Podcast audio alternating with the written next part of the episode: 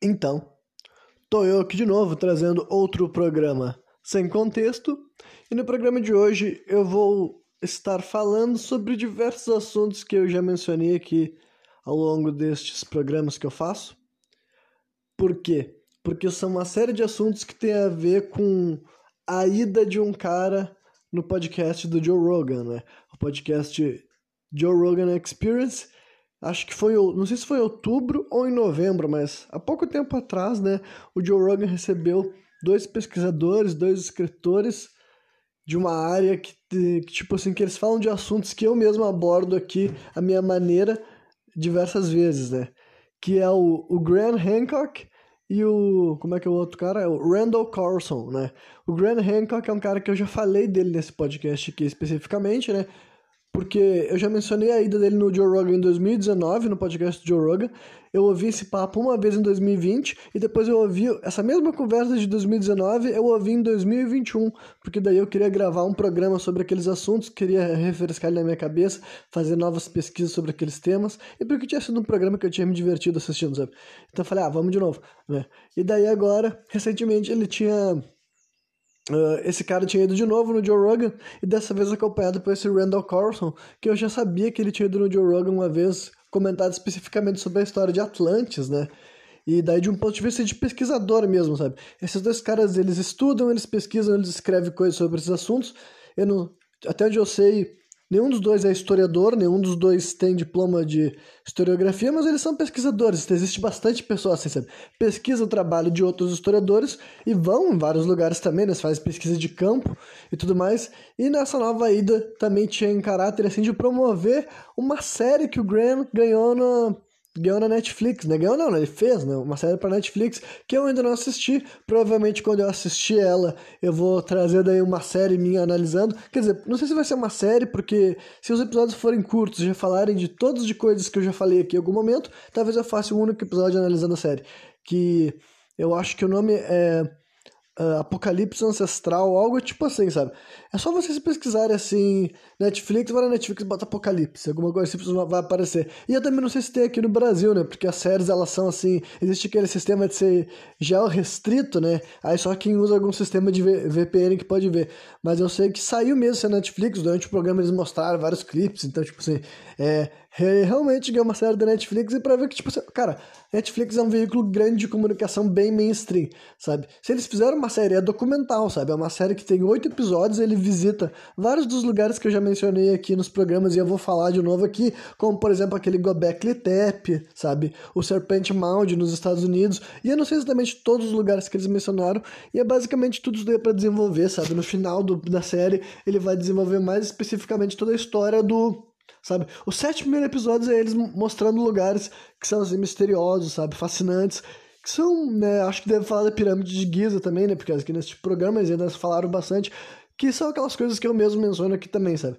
Que essas maravilhas arquitetônicas, várias delas são praticamente inexplicáveis por nosso padrão, ainda mais saindo do argumento chulo de falar de alienígena, né? E no caso deles, eles vão defender abertamente a história de uma civilização antiga, sabe? Que pode ou não pode ser Atlantis, mas nesse programa aqui, ele foi muito mais aberto sobre a palavra Atlantis, sabe? Essa daí foi uma coisa que eu vi, assim, que foi, que foi notório, sabe? Dá pra ver como Uh, ele deve saber que ele se repetiu, tipo assim, se eu, que, se eu enquanto ouvinte, né, se eu enquanto ouvinte percebi que os temas que eles abordaram nessa conversa foram quase os mesmos que foram abordados em 2019, eles também devem ter notado isso, né? afinal eles participaram da conversa. Só que ainda assim, né, se, se foi repetido, porque, sei lá, ainda faz parte da pesquisa, ainda faz parte da narrativa, só que deu pra ver que ele entrou especificamente sobre a história de Atlantis, né? E eu não sei se na série do Netflix ele menciona muito isso, mas ele fala, ó, ainda é uma das coisas que tu tentar falar essas palavras em, na frente de pesquisadores, de historiadores, as pessoas ainda reviram os olhos, só que cada vez mais a gente está conseguindo mostrar evidência de que existiu sim uma civilização avançada que era dominante, assim, sabe, no mundo, talvez, antes do, daquela catástrofe conhecida como uh, a teoria do Drias recente, né, a teoria dos múltiplos impactos e tudo mais, né, Procure aquela expressão, essa expressão que a gente tinha falado há muito tempo atrás, né? Younger Dryas, né? Dryas recente, né? Younger Dryas, que é esse período que um, muita vida na Terra foi extinta, cara, durante 800 anos, né? Eles mencionaram bastante essas datas de novo. Isso era uma pesquisa que, tipo, faça, é a, o que mais solidifica a ideia de que houve essa catástrofe, sabe? Tipo assim, até onde eu sei, o Drias recente já foi comprovado, sabe? As pessoas sabem que realmente a vida na Terra sofreu um grande processo de extinção durante 800 anos. Foi ali. Esse era para começar o final, né? De uma. Não, acho que não era o final Era do Gelo, final do Gelo. Isso daí é, foi só essa extinção em massa ali que que eu sei que envolveu, assim, desaparecimento da, das últimos animais da megafauna e tudo mais, os animais gigantes foram extintos nesse, nesses períodos, assim? E daí, e tudo isso daí também, cara, se bate com aquele mito assim de dilúvio, né, grandes catástrofes e realmente houve um grande um grande assim aumento do nível no mar nesse período, sabe? No final desse período houve, houve um grande aumento do mundo do mar. Vários lugares do planeta Terra foram inundados mesmo e pouca pesquisa foi feita nesses lugares submersos. Então, dá pra ver que eles continuam assim, tipo, além de continuar, eles estão mais fortes ainda nessa história de Atlantis que eu fico assim, é um daqueles programas que eu fico achando que que divertido que tem gente fazendo pesquisa, tipo, indo até os lugares, né? O Gran é o tipo de cara que ele mencionou ali que ele já percorreu a pirâmide de Giza cinco vezes, tá ligado? Que é o tipo de coisa que vocês devem saber. Quem me conhece, né, deve imaginar que eu adoraria fazer algo desse tipo, sabe? Pra mim isso deve ser magnífico poder andar por esses espaços, sabe? Essas estruturas milenares ainda por cima, né? Então, dá pra ver que ele é um cara que gosta dessa ideia de ir até esses lugares e é por isso que ele tem esses questionamentos, né? Então, basicamente, vários desses assuntos serão assim. Bom, eu já mencionei eles, sabe que uma vez que outra. E tendo feito esse esclarecimento, continue aqui quem não se importar de ouvir mais do mesmo, ou quem nunca escutou nenhum programa que eu falo sobre todos esses assuntos, eu vou tentar falar sobre praticamente todos eles de novo, né, com uma nova versão, talvez com mais aprofunda aprofundação, talvez ainda, né? Então vamos começar pela primeira etapa, cara. Essa ideia da civilização antiga e tudo mais perdida, sendo Atlantis ou não, né? Vocês já sabem que para mim, eu já mencionei aqui, né? Como forma, eu fui indo mais a fundo nessa ideia, né? Eu fui atrás desse artigo, né, do texto, na verdade, artigo não, o texto, o diálogo escrito por Platão e tudo mais, que é a fonte original sobre essa história e bate também, sabe? A história de Platão bate também com a ideia do Dries recente, sabe? Eles fazem, tipo, era uma história que não, não o diálogo que Platão escreveu não foi ele que protagonizou, né?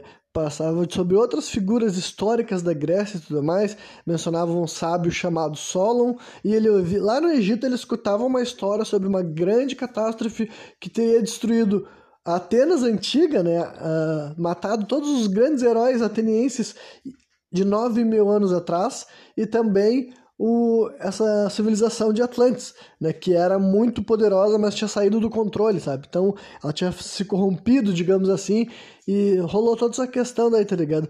Uma história que naquele tempo já era antiga, né? Porque essa história era antes de Cristo, mas então jogava lá para trás a data que coincidiria com aquilo que nós enxergamos com esse Drias recente. Então, vamos estabelecer alguns fatos. O Drias recente aconteceu, tá ligado? É o final da última era do gelo que a gente tem conhecimento, né? Entre 2.500 anos até 11.700, mais ou menos ali, entendeu? Antes de Cristo, né? Então, isso daí seria, né? Uh, durante 800 anos o mundo ia mudar drasticamente, essas mudanças seriam catastróficas, entendeu? Grandes mudanças climáticas, grandes aumentos do nível do mar, sabe? derretimento de zonas congeladas, entendeu? Ia ser o fim de uma era do gelo que não aconteceria da noite pro dia, mas em 800 anos, e 800 anos é muito rápido, sabe? Uma mudança que teve nesse mundo foi muito rápido, e isso também tem, eh, hoje em dia, sustentado a ideia de que teve os impactos cósmicos quando isso acontecia, né? A gente passa, né? A Terra passa sempre dentro de um, uma grande corrente, um grande fluxo de pequenas rochas, e algumas nem tão pequenas assim, né? Que são ah, os cometas, que os cometas não, né? Mas a, as estrelas e tudo mais que são chamados de taurides, né? Pesquisem esse negócio de taurides, né? Eu acho que em português fica taurídeos. Né? Mas basicamente, cara, todo ano a planeta Terra passa por essa enxame assim de, de de. Não sei se o nome dá pra chamar de cometas, mas é que tem vários tipos de coisas ali. Tem poeira, tem pequenas pedrinhas que já podem causar alguma coisa na Terra, e cometas maiores, inclusive tá de cometa Encke, né? Esse cometa Encke é um que é um, um nome assim que vocês deveriam saber, digamos assim, né? Ele é o, até onde eu sei, ele é o segundo cometa identificado, né? Depois do, do Halley. Então, e ele é o que poderia ser, é o que tem mais chances de algum dia dar no meio da Terra, tá ligado? Por causa que ele, a gente, ele passa pela Terra de 3 em 3 anos, né? Então não é que um cometa daqueles que demora muito tempo para ele se reencontrar com o planeta Terra. Se eu não me engano é isso, sabe? De 3 em 3 anos ele passa com o planeta Terra e essa pra, e ele e esse jeito que ele passa ao longo dos tempos é mais ou menos perto. E ele, quando o cometa existe, ele não existe sozinho, entendeu? O que ele cria na volta dele são essas tal de Taurides, que são assim. Esse cometa Encke provavelmente já é um muito menor do que um dia ele foi, entendeu? Ele já era uma estrutura maior que foi se, de, foi se derrubando, foi se batendo e tudo mais. Então, esse cometa Encke, cara, e essas Taurides são cometas meteoros que podem ter atingido o planeta Terra várias vezes. Não, não o cometa grandão em si, entendeu? Mas pedaços dele, entendeu? Pedaços dele que se soltam ao longo da, da existência do nosso planeta, deve ter batido na nossa superfície, principalmente em alguns períodos ali, sabe?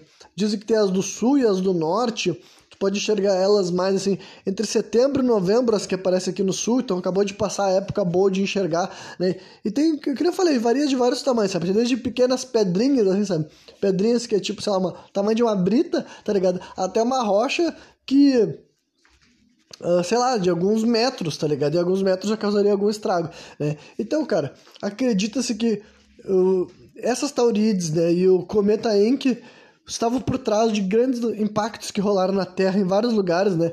Então, nesse mesmo período, nessa mesma datação, estão conseguindo evidência desse tipo de evento, só que um outro tipo de evento que está sendo levado em consideração, né? Eu imagino que várias dessas coisas sejam até abordadas na série, né? Essa série que está na Netflix, porque né, se eles fizeram uma série, eles vão mostrar esse tipo de coisa mais específica, né? Mas enfim.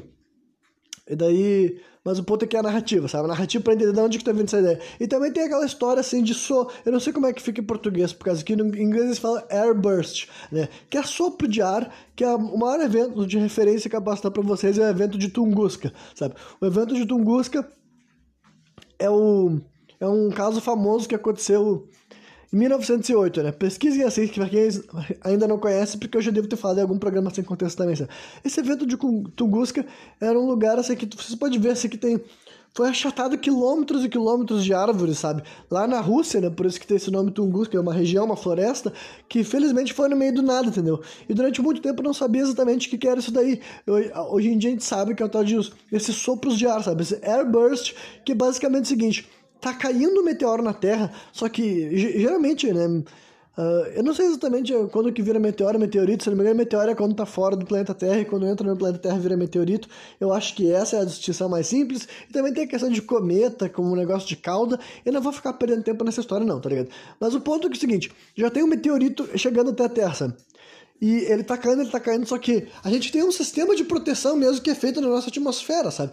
Basicamente, todos os dias entra um material assim, né? Espacial na Terra. Todos os dias, sem exceção. Todos os dias entra alguma espécie de pedra espacial no planeta Terra. Só que a grande maioria delas é destruída, sabe? Antes de chegar no solo, antes de chegar até as pessoas. Só que se for uma pedra grandona, sabe? E ela é destruída no meio do caminho, mesmo que ela já, tipo assim, se ela já estava chegando em direção à superfície, tá ligado? Ela pode disparar esse tal de airburst que, né, basicamente imagina que tava, era uma, o negócio estava vindo com tanta velocidade que a energia que ela estava propagando não consegue ser assim, o ar não consegue se afastar da frente, basicamente, sabe? O ar vai se acumulando na frente daquilo lá e daí depois ele se choca no chão, sabe? Com o impacto como se fosse uma bomba. Literalmente, sabe? É o ar, né? O ar que estoura nas coisas ali, entendeu? E esse é o tipo de evento que pode acontecer. É o que aconteceu com esse evento de Tunguska, tá ligado? Que é um bagulho que a gente ficava assim, peraí, mas o que, que exatamente aconteceu aqui? Porque é evidente que é uma espécie de explosão, só que não tem nada que explodiu, digamos assim. Tu vê que não foi, tipo, as árvores não foram despedaçadas, elas foram achatadas, sabe? É uma força muito grande que comprimiu elas ali, sabe? De uma maneira bem diferente. Se fosse um impacto mesmo de um meteoro, né? Teria uma cratera, um buraco e tudo mais. A rocha, né? Evidenciando aquilo ali. Então, durante muito tempo, esse evento de Tunguska, ele era tipo, ainda mais misterioso. Depois de um tempo, a gente conseguiu observar outras coisas e descobrir, ah, foi isso que aconteceu. Então, imagine esse tipo de, de coisa acontecendo no planeta Terra várias vezes, tá ligado? Porque aquilo ali suficiente pra devastar uma cidade, inclusive até uma cidade, tipo, né, grande, assim, dos nossos padrões, sabe? Se algum dia acontecer esse airburst em cima de uma cidade populosa, tipo, cheia de gente ali, entendeu? Os, provavelmente as pessoas vão ser esmagadas, os prédios vão ser esmagados, sabe? De uma maneira bem né? Vai ser, é um bagulho bizarro, entendeu? É, é um ar, um ar que né, detona, amassa, esmaga. Então é o tipo de coisa que pode acontecer também, sabe? Então, durante esses 800 anos estava acontecendo várias coisas assim anormais, né? Que daí também ligaria todos os grandes mitos assim de dilúvio, tá ligado? Que é o tipo de coisa que eu já falei para vocês que, né, eu não acredito no dilúvio bíblico daquele ponto de vista de uma arca específica e tudo mais, com dois animais, sabe? Essa historinha daí não, mas agora que tanto o dilúvio bíblico quanto outros contos mitológicos e religiosos falando sobre uma catástrofe envolvendo o dilúvio, eu acho que pode ser, ter a ver assim com com o dilúvio assim do, do Dries recente. E para essas histórias terem existido é que eu já sou uma pessoa espiritualizada então para mim eu poderia acreditar que foi simplesmente algo que as pessoas aprenderam através de sonhos através de conexão com entidades do passado que contaram esse passado do mundo, né? Só que também tem essa possibilidade de que essas histórias persistiram porque elas foram realmente contadas e passadas adiante, né? Então, da onde que viria essa civilização perdida? Olha, sendo Atlantis ou não, cara, imagine, né, que existia um povo no mundo já com civilização, sabe? Cidades, né? Cidades e tecnologia, e quando eu digo tecnologia, né, várias ferramentas tecnológicas, sabe? Tá ligado? Não se esqueça disso, sabe? Tecnologia é alguma coisa que o ser humano utiliza para obter algum resultado, sabe?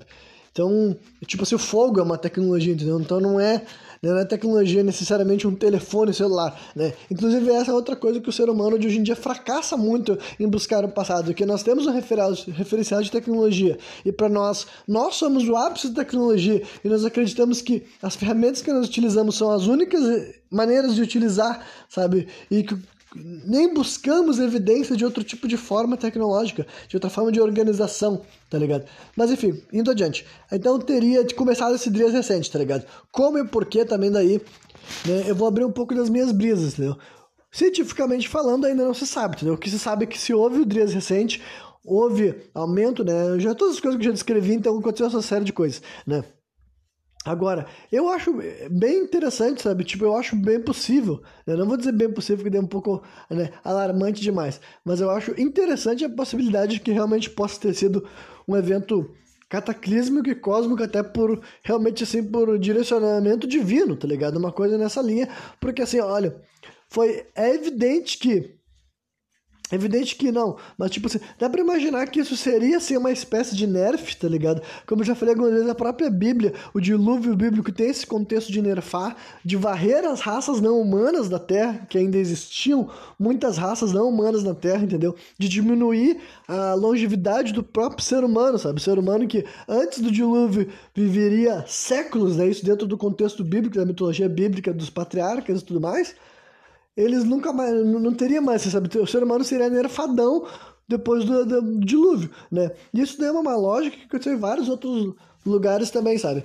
Por exemplo, na mitologia grega, que também tem um dilúvio, nessa, na era pré-diluviana, digamos assim, ainda era no contexto uh, dos Titãs, por exemplo, sabe? Era a Era de Ouro que era chamada, isso antes da Era Clássica ainda, sabe? Então, era antes dos deuses do Olimpo, sabe? Zeus ainda não existia, o ser humano já existia, né? Essa é outra coisa que eu gosto de ficar apontando, né? O ser humano chegou no mundo antes de Zeus, né? Dentro da mitologia grega. A gente é uma, um produto da época que tinha os titãs, tá ligado? Então, e o ser humano provavelmente naquela época ele era muito diferente, entendeu? Em questão dentro da, das capacidades, do que, que ele podia fazer e falar. Aí, mais uma vez, eu não tô dizendo que eu acredito que as coisas eram assim, só que, que existe evidência mitológica de que o mundo concorda que antes de haver um cataclisma global, que hoje em dia a gente pode associar com um evento conhecido como Drias Recente, entendeu? Mitologicamente falando, as pessoas costumam passar essa mensagem, entendeu?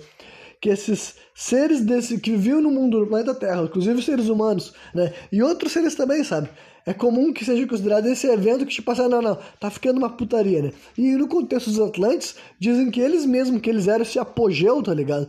Que os Atlantes, assim, cara, olha, eu realmente acredito que possa ter existido uma civilização mais avançada do que todas aquelas que a gente conhece, anterior a elas todas, inclusive.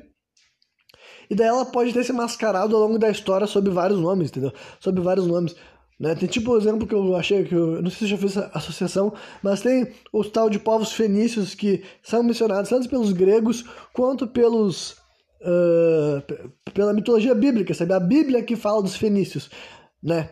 E os gregos também, mas a gente não conhece fontes fenícias, a gente não tem livros até onde eu sei escrito pelos fenícios, mas o que a gente só entende é que eles tinham uma arquitetura muito bem desenvolvida, uma cultura de navegação muito bem desenvolvida sabe? Então, se havia uma nação ultramarina antes ao que a gente imagina, sabe? Inclusive durante o período da Era do Gelo, sabe? A começar o Drias recente, porque essa é a história toda, sabe? Atlântico, quando que Atlantis teria começado a surgir, não dá nem para saber, né? E daí, eu vou, não sei se eu vou mudar o nome de Atlantis, mas eu vou continuar falando Atlantis porque fica mais fácil, mas entendam que Atlantis não quer necessariamente dizer a cidade de Atlantis, sabe? Mas a ideia de que existia uma civilização no planeta Terra anterior a todas aquelas civilizações que nós conhecemos, e inclusive dentro das próprias culturas desses povos, é isso que eles diziam, tá ligado? A cultura egípcia dizia isso de um passado anterior, né? A cultura grega dizia isso, né? Todos eles diziam desses dessas pessoas, né, de histórias mais antigas daquelas que nós temos fontes, porque pense que, cara, fonte que a gente tem documental, acho que as mais antigas são, tipo assim, 6 mil anos atrás, tá ligado? Então, tipo assim, 4 mil anos antes de Cristo. Acho que é isso, né? Documentos, assim, artefatos escritos contando eventos históricos, eu acho que são assim, né? Ou então são tipo textos estilo esse do Platão, tá ligado? Que ele era um texto que contava uma história muito anterior à vida do cara que estava vivendo ali ainda, sabe? Então, assim, mas daí então a gente não tem muito esse registro dessa ideia, e por isso que as pessoas falam, ah, né? Com, com, essa convenção que as pessoas falam assim, ah, a tecnologia é exponencial, mas assim, peraí, a gente está assumindo que só tem uma forma de tecnologia, sabe? Talvez a tecnologia que a gente está usando nesse momento seja exponencial, mas todas as áreas da tecnologia que a gente deixou obsoleta, ou a gente sequer sabe que existe, né? Mas então, indo para a linha de raciocínio, voltando né, por, por etapas, ainda para não fazer tudo desaparecer, tá ligado? Então, assim, né, eu acredito que pode ter tido assim, um cunho assim, espiritual, sabe? Mais uma vez, olha, é só para reinterpretar todas essas histórias mitológicas diferentes que contam dessa ideia de que em algum momento teve essa necessidade, sabe? Os próprios Atlantes dizem que eles tinham que ser punidos, sabe? Castigados porque eles estavam saindo de controle. E supondo que eles eram tão avançados quanto algumas fontes podem parecer fazem eles parecer. Aí tu vai dizer, Renan, mas qual fonte sobre o Atlantis é uma fonte segura? Cara, nenhuma, por isso que eu não trago fontes, né? Mas assim, né? eu trago fontes porque realmente assim, a gente tá falando de um lugar que as pessoas que se atrevem a dizer como que era a vida lá, é gente que não foi lá fisicamente. Mas você sabe que eu sou uma pessoa espiritualizada e eu acredito sim que se existiu Atlantis aqui na Terra, tem seres humanos que conseguem visitar Atlantis aqui e dizer para nós como que era isso. Inclusive tem gente que se, se tipo assim, se dispôs a fazer isso, né? Tem gente que escreveu livros e quase todo livro que vai falar de Atlantis tem esse tipo de viés. Quer o autor diga claramente que ele visitou lá através de um sonho ou tudo mais, né? Mas geralmente é assim que esses né, livros aconteçam. E não que não exista também um lado historiográfico de Atlantis, né? Tem um lado historiográfico também, gente que faz pesquisa, fala onde é que poderia ter sido afundado esse continente, porque também é indiscutível que muitos pontos da Terra foram alagados, sabe? Ainda mais naquela época. Depois teve lugares que foram alagados e depois foram voltaram a sair para fora d'água, sabe? Existiu isso também. Mas também em outros lugares não. Tem lugares do planeta Terra que antes estavam fora d'água, hoje em dia foram alagados e continuam alagados desde aquela época, tá ligado? Então, aconteceu isso também, sabe? Se um continente inteiro, com a maior civilização que existia, foi parar no fundo do oceano, aí é outra parada, mas que parte do planeta Terra foram alagados e que se existia algum lugar do mundo que tinha uma civilização, isso daí pudesse ter sido submergido, é evidente que, é, que pode ser submergido. E como eu falei, cara, faz muito tempo achar que vai sobrar uma cidade em pé, meu irmão, é desconhecer o poder da natureza, sabe? Ainda mais sobre esse contexto todo. Então, olha, se foi uma punição espiritual ou se teria acontecido de qualquer maneira, eu não sei. Mas o que, o, o, o, que, o que realmente aconteceu é que o início do dias recente já foi o fim dessas civilizações, tá ligado?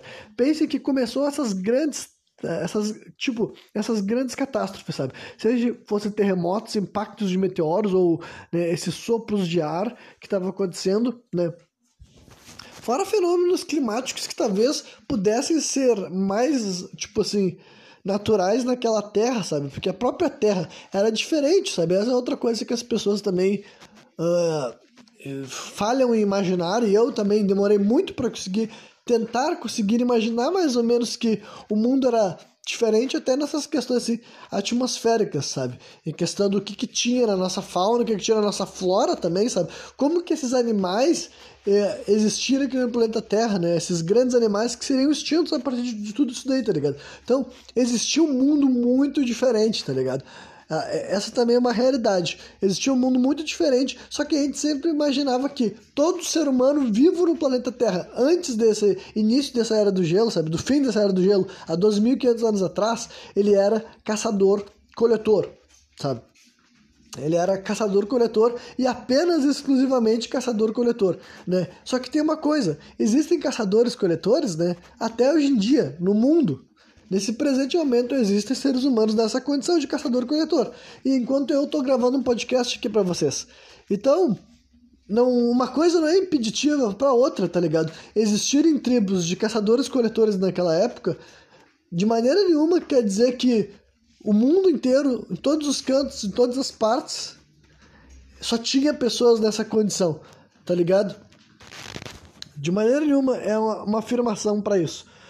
Então, sabe? Então vamos continuar essa progredir narrativa, sabe? Começaria esse Drias recente, que seria essas catástrofes tão grandes, cara, que faria com que essas civilizações desaparecessem, tá ligado?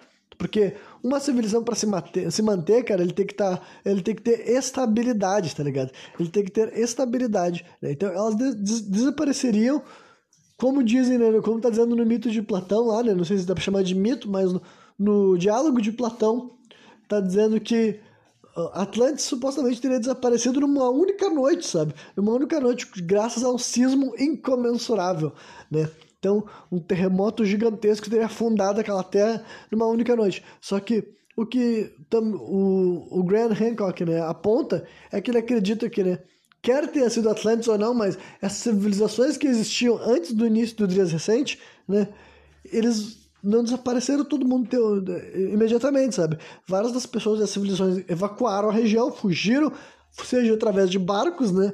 Por causa que poderia ser uma civilização com uma tecnologia muito avançada de navegação, porque é isso que esse povo uh, antigo teria que saber fazer, navegar, quer, quer ele navegasse tão bem para chegar às Américas, né? Que é tem um monte de gente teoriza também, entendeu? Que foi pessoas que vieram dessas civilizações, cara, se espalharam pelo mundo né? Não necessariamente pelo mundo, mas pode ser também pelo mundo, sabe? Com essas navegações. E daí eles buscaram refúgio em tribos de caçadores-coletores, sabe? E muitos deles podem ter se tornado líderes e muitos deles podem ter ajudado um processo inicial de, civi de civilizacional dessas pessoas.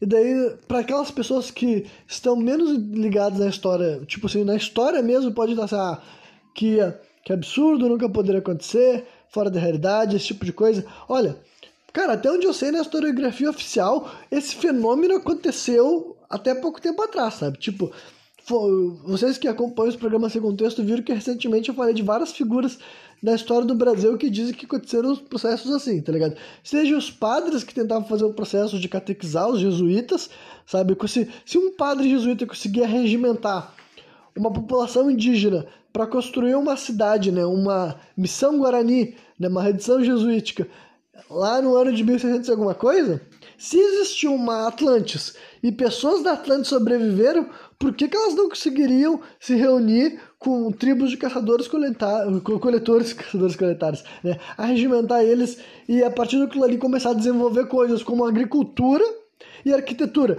tá ligado? Porque foi exatamente isso que o padre jesuíta fez, gente. Então, o que eu tô sugerindo não é nada além do que aquilo que a gente já viu que foi feito um ser humano aqui no planeta Terra, tá ligado? O ponto é que se existiu alguma civilização naquela época também, sabe? Se não era todo mundo caçador-coletor e eles foram lidando da mesma forma, sabe? Mas como eu falei, cara, isso daí tem toda essa história, assim, até mitológica para corroborar, sabe? Se tu é um cristão, é que daí eu não sei como é que um cristão pensa que o mundo vai, que vai ter existido tanto, né? Se tu é um cristão que acredita na evolução também, tá ligado? Cara, porque para mim todas essas coisas estão interligadas. Você pode ver que nenhuma das coisas que eu tô levantando a possibilidade aqui tá negando coisas como evolução, tá negando coisas como, sabe, Até porque eu não vejo como essas coisas são contraditórias, tá ligado? Eu não acho que, assim, compreender leis da natureza descredibiliza Deus. Acho que compreender Deus, Deus da natureza ajuda a compreender melhor Deus, sabe? Na minha opinião. Mas ok, vamos indo adiante. Então, né, a, civilização, né? Então, ah, e uma evidência de algo desse tipo é o sítio arqueológico mais antigo do planeta Terra. Qual é? Gobekli Tepe, sabe? Gobekli Tepe é o nome que você deve ter ouvido falar, pelo menos da minha boca, várias e várias vezes, né? O sítio arqueológico que hoje em dia fica na Turquia, né? Tipo, sempre teve na Turquia, mas quer dizer que hoje em dia a gente chama de... Hoje em dia a gente chama de Turquia, em algum momento da história tinha outro nome. E esse Gobekli Tepe, cara, é a estrutura megalítica mais antiga que a gente tem conhecimento, 5 mil anos mais velha do que a pirâmide do Egito, sabe? A pirâmide de Giza, que durante muito tempo foi considerada a estrutura megalítica mais antiga que existia no planeta Terra, e falavam, ah, a gente não tem que procurar nada mais antigo que isso, não vai existir. Aí aparece Gobekli Tepe, que, cara, simplesmente detona por completo, tipo, é uma daquelas coisas assim, que mudou a história que a gente, tipo, força uma nova explicação da nossa interpretação da história da humanidade. Força, tá ligado? Obrigatoriamente. A humanidade, sabe? Todos os, os, cientistas que daí agora eu posso. Hoje em dia, com esse monte de evidência, cara, e sabendo que a maioria dessas coisas, tipo. Eu sei que eu, eu tô exagerando em certos pontos, não tô exagerando. Tipo assim, eu tô indo adiante e trazendo hipóteses, teorias pessoais junto, né? Só que eu sei que o.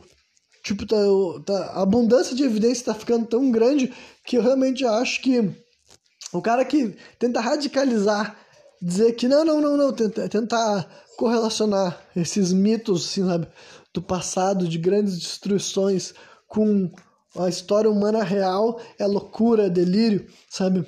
Não tem nada desse tipo, né? Tem, eu acho que essa pessoa dela já está dando um ponto de negação, sabe? Justamente por causa da existência de Gobekli Tepe, sabe? Então pense nisso, cara. Se tu ainda não conhece, vai procurar ver as imagens. É um templo bem antigo que o início da construção dele, cara, data o final do Drias recente, tá ligado? Então, tipo, uns 11.700 anos, assim, mais ou menos, tá ligado? Atrás. Então, assim, cara, é muito mais antigo do que uma pirâmide do Egito, sabe? Muito mais antigo que a pirâmide do Egito. E daí, cara, isso é mais antigo que a agricultura, meu irmão. Tá ligado? Isso é mais antigo do que a agricultura. Essa estrutura daí é mais antiga do que a agricultura. Então, isso daí é o tipo de coisa que mudou o paradigma, cara. O ser humano vai ter que reexplicar um monte de coisa que a gente achava que já, a gente já tinha resposta. Em primeiro lugar, como isso surgiu? Aí que entra na, na, na ligação do, do, da civilização perdida, tá ligado? Porque daí, Gobekli Tepe poderia ser uma obra dessas. Porque assim, a não ser que a gente comece a achar outras obras mais antigas do que isso, o que daí talvez seja difícil por causa do Dries recente, tá ligado? Essa estrutura desde o final do Dries recente. Então seria o quê? Tá acabando esse período de catastrofismo e existe gente já com uma, uma forma prática de fazer arquitetura. Gente que, pela lógica do própria história que a gente tá falando, é de caçadores-coletores, tá ligado? É isso que buga o pessoal que gostava de achar que já entendia como é que o, a história da humanidade existia. Como é que um grupo de caçadores-coletores criou isso daí? Então, e se não foi um grupo de caçadores-coletores, é um grupo tinha arquitetura, sabe? Então, foi desenvolvido quando, onde, como, por quê, sabe? Eu também acho que não precisa ter tido uma outra civilização, sabe? Justamente porque eu sou uma pessoa espiritualizada, então, na minha opinião, simplesmente pode ter havido uma conexão espiritual, sabe? Seres humanos podem ter aprendido com né, seres anteriores ou que não necessariamente sejam anteriores, mas simplesmente, né, é que eu acredito que possa, possa ter tido essa civilização mesmo, né, mas enfim, o ponto é que, cara, esse Gobekli Tepe muda por completo, sabe? Porque é muito mais antigo do que as pessoas diziam que o ser humano tinha começado a fazer estruturas e mais antigo, inclusive, do que o ser humano tinha desenvolvido arquitetura. E para o ser humano desenvolver uma estrutura desse tamanho, ele tem que ter desenvolvido arquitetura. Tipo, não tem que ter, né? Mas é pela lógica, sabe? Pela lógica que os caras pensam assim. Era um centro, tipo, para fazer um ali tinha que ser um grande grupo, uma grande organização, né? E daí também levando a outras possibilidades que eu praticamente não descarto, sabe? Mas que a historiografia oficial fica patinando em explicar, porque o, o, essas tribos sempre foram descritas assim, como uh, a forma de vida deles, eles eram caçadores-coletores justamente porque eles não tinham apreço por arquitetura, sabe, tá ligado? Se eu sou um caçador-coletor, eu só fico indo, indo de um lado pro outro, coletando meu alimento, né, e arrumando um lar temporário, depois vou para outra região, coleto mais e caço, Coleto e caço, coleto e caço, enfim, é essa lógica da minha, da minha sobrevivência. Eu não vou ter apreço por uma arquitetura, não vou ter apreço né, por confeccionar algo, sabe? Então, cara, o surgimento dessa estrutura força a humanidade a ter que encontrar novas explicações, tá ligado? Força a humanidade a ter que, no mínimo, expandir, sabe? E estar disposto a pesquisar mais atrás e descobrir o que aconteceu, sabe? Ou então, né, eu realmente acho que essa. Uh, quando tu vai conseguindo montar esse quebra-cabeça, sabe? Eu realmente começo a ver assim, que, sabe, que tem uma certa solidez sobre essa ideia, sabe? Eu consigo enxergar como que isso pode ter sido um trabalho mesmo assim, sabe? Desse processo, cara, de porque essa ideia, mano, é muito disseminada, sabe? Eu posso citar aquele exemplo também do cara que que fez isso, um chinês que fez isso no Japão, sabe? O tal de Shufu, o cara que eu mencionei no programa que ele foi, ele era um sábio, amando do primeiro imperador chinês em busca de uma ilha sagrada lá e os caras eram quatro, sabe? Tinha tudo a ver com a ideia desse imperador querer ser uma pessoa imortal, uma história louca, e um dia ele tava fazendo uma puta navegação, sabe? Isso anterior a Cristo também, sabe? Algumas décadas antes do nascimento de Cristo. Ele estava fazendo uma puta navegação naquela região ali da China, né, perto da costa chinesa, né, porque os chineses já navegavam e tudo mais. Até tem gente que fala que os chineses vieram o Brasil antes do, do, do, do, Pedro Álvares Cabral, só que eles não fizeram, tipo, não, não quiseram fazer colonialismo, eles estavam navegando mesmo, chegaram até aqui. Tem essa história também, só que eu também não sei o quanto, tipo assim, tem evidência e o quanto que a própria China fala sobre isso. Né? Só que daí, enfim, aí né, tava navegando na costa chinesa e como ele não, não encontrava essa ilha sagrada, essa ilha mágica, ele acabou chegando até o sul do Japão, cara, o sul do Japão, e daí lá ele encontraria pessoas que, em questão civilizacional, não estavam tão desenvolvidas quanto na China, e ele ficaria lá, vendo lá, ele e os outros chineses que vieram com ele, se, se reuniram com aquelas pessoas, aqueles japoneses, e começaram a desenvolver, tipo, dizem que ali começou um desenvolvimento no sul do, do Japão, que depois progrediu pro resto do Japão, que foi, é uma das razões de porque o Japão e a China têm uma semelhança muito grande em várias de suas fundações, tá ligado? Dizem porque foi assim, foi um chinês que chegou no Japão e se associou com as pessoas que viviam naquela região, já oh, deu um, um boost, assim, no, acelerou o processo civilizatório deles, eu diria, sabe? Se dá para se colocar dessa forma, entendeu? Então, se, tem, se, se eu, quanto mais eu tô estudando, tô vendo se, porra, os padres jesuítas conseguiram fazer, sabe, fazer reduções. Se era certo, é errado, cara, isso daí é outro debate que eu não tô fazendo aqui nesse momento, sabe? Só que era possível, tá ligado? É possível o ser humano chegar se relacionar com o pessoal de outra região e fazer eles se unirem num projeto novo, como por exemplo construir uma igreja, começar a plantar, começar a viver, sabe, de forma monogâmica. Se um padre jesuíta conseguia fazer isso, entendeu? Se tivesse outras pessoas em outros lugares com essa mesma intenção e com essa mesma assim, né, conhecimento, sabe? Então, se tu começa a compreender essas várias etapas, entendeu? Se existiu uma civilização antiga e ela foi destruída, mas sabe? Teve sobreviventes, cara. Esses sobreviventes possivelmente conseguiriam se associar a grupos de caçadores-coletores e iniciar um processo civilizatório. E daí também explicaria certas das teorias, não sei se dá pra chamar de conspiracionista, sabe? Mas aquela ideia de que cada vez fica mais evidente das semelhanças, assim, sabe? Entre os povos de vários lugares do mundo, sabe? As semelhanças na questão de fazer estruturas piramidais, né? Aí é aquela ideia de que será que esse povo que existiu, né? Ou quem sabe necessariamente para começar, é que eu tô falando desse povo que eu tô querendo. Tipo, eu tô meio que validando o que o Graham falava, mas assim, eu também acho que pode ter tido múltiplas cidades, sabe? Nada impede que existia assim por exemplo, da mesma forma que existiu uma espécie de Atlantes lá na Europa, podia existir uma espécie de Atlantes na África, uma espécie de Atlantes na América, sabe? Uma espécie de Atlantes na Ásia, entendeu? Eu não tô falando de uma questão étnica, étnica, sabe? Esse é um bagulho que eu não tinha feito questão de esclarecer antes, mas eu que não tinha me ligado nisso. Tipo, assim, então, pense nisso, sabe? Pra mim não tem nada a ver, assim, isso é indiferente, tá ligado? Eu até porque, eu falei, eu dei o exemplo dos fenícios, tá ligado? Eu não sei se existiu, eu não sei como que era. E mais uma vez, eu não tenho nem por que achar que era só um povo, entendeu? Porque se existiu uma civilização avançada perdida, por que, que não pode ter existido múltiplas, tá ligado? Pra mim, tanto faz, tá ligado? Isso daí tanto faz. Quanto mais melhor, quanto mais diverso, melhor. Eu acho inter... a possibilidade que eu acho fascinante, entendeu? E até onde eu sei, cara, Tipo, no outra vez que eu falei sobre mundos, assim, a chegada dos seres humanos das Américas aqui também está aqui há muito mais tempo, sabe? E também já vou fazer um destaque que eu acho que é importante fazer, que eu sou um dos tipos de pessoas que eu não acho impossível que os caçadores-coletores eram, assim, artistas, arquitetos e cientistas, o que pode ser, me parecer meio assim até meio que contraditório, tá ligado? Mas assim, é até só, só, pelas poucas evidências que a gente tem nesse mundo muito antigo, tá ligado? O Grant fala bastante sobre, sobre a, as, a Amazônia, sabe? E eu não me lembro, acho que quando deu aquela história toda de Ratanabá, eu não falei nada sobre isso, porque vocês devem saber que isso daí é patético, sabe? Só que, para mim, a parte mais patética de Ratanabá não é nem o que ela é, mas o que ela prejudica, sabe, com a própria palhaçada dela. Porque assim, é, para mim é indiscutível que a Amazônia é um grande mistério, sabe? Tipo assim, pouquíssimo estudo, pouquíssima pesquisa, pouquíssima compreensão da cultura, da sabedoria dos povos que habitaram lá. Então eu acho que, tipo assim, para começar, eu acho que realmente os povos amazônicos, sabe? Não os que ainda existem, né? tipo, não, tipo, não apenas os que ainda existem lá, tá ligado?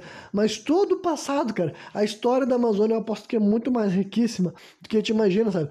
E muito mais pujante também, sabe? Com muito mais evidência de uma uma sabedoria muito grande. Várias das coisas a gente pode ver até hoje em dia, no que, que eu solidifico para acreditar nisso, sabe? O idioma tupi, sabe? É um idioma muito inteligente, sabe? É um idioma muito robusto, um idioma muito completo. A cultura deles de que persiste, tipo, e eu sei que não é só, não é só, não existe só povos tupi na Amazônia, tudo mais, é que eu tô né, tentando simplificar ou compilar certo, certas coisas, sabe?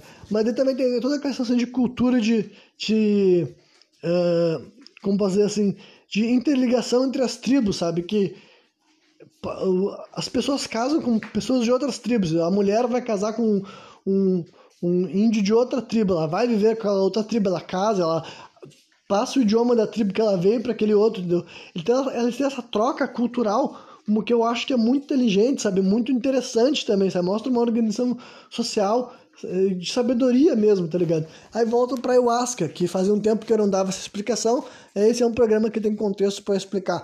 Para mim, a ayahuasca é um exemplo de sabedoria, de conhecimento, de ciência, se vocês gostam de usar essa palavra. Ciência, porque eu acho que eu não estou usando ela de maneira errada, não.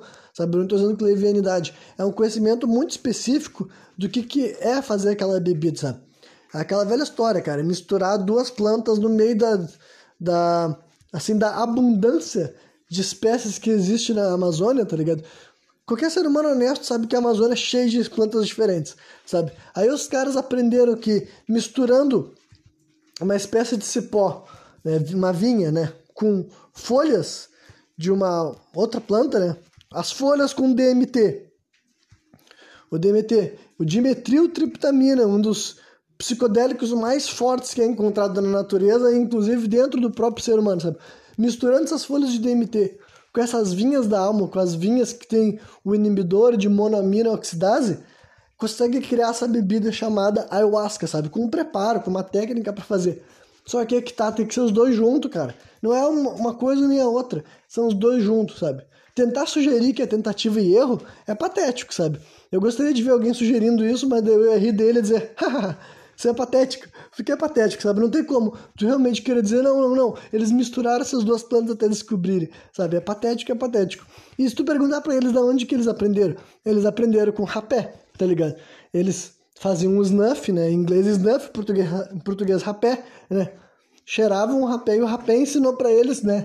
Como preparar uma bebida de ayahuasca e desde então eles sabem, entendeu? Desde então eles sabem. Quando que isso aconteceu, cara? Sei lá, cara, apenas quem viveu sabe quando isso aconteceu, sabe? Mas para mim, cara, isso é sabedoria, para mim isso é conhecimento, sabe? Então, todas essas coisas são razões para eu acreditar, sim, que o pessoal da Amazônia é muito, muito mais inteligente, muito mais sábio do que as pessoas, tipo, se acostumarem a imaginar que eles eram, sabe? Simplesmente assim. E ainda eu vou dizer até que. E, e, e, eu vou dizer, indo mais adiante, né? Tipo assim, o que eu tô falando é o seguinte: não existe uma cidade de 400 milhões de anos na, na, no, Acho que é isso que eles falaram, né? 400 milhões de anos na Amazônia. Mas pode existir uma cidade muito mais moderna na Amazônia, sabe? E quando eu digo cidade, cara, talvez tenha até uma cidade, sabe? Vocês podem pesquisar assim. Tem um, um, templo no México, cara, que isso aqui também foi outra coisa que fez eu abrir a minha mente como. Até eu, que sou, já era uma pessoa cada vez mais. Uh, como posso dizer assim. Uh, atenta às possibilidades da, da história estar tá sendo mal contada.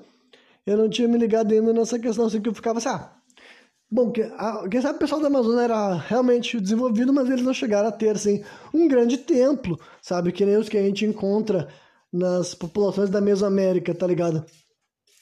Só que quando eu vi que, cara, a quantidade da Amazônia que ainda nunca foi explorada, que é tipo assim, praticamente o território da Índia, né? Daí isso não envolve só o Brasil, né? A Amazônia, a floresta que passa em nove países e tudo mais.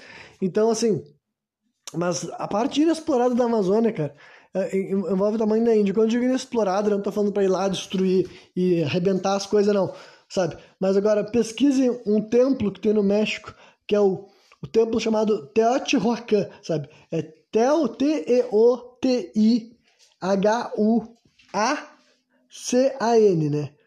Teotihuacan. Enfim, procure esse templo, cara. Botem fotos em 1900, sabe?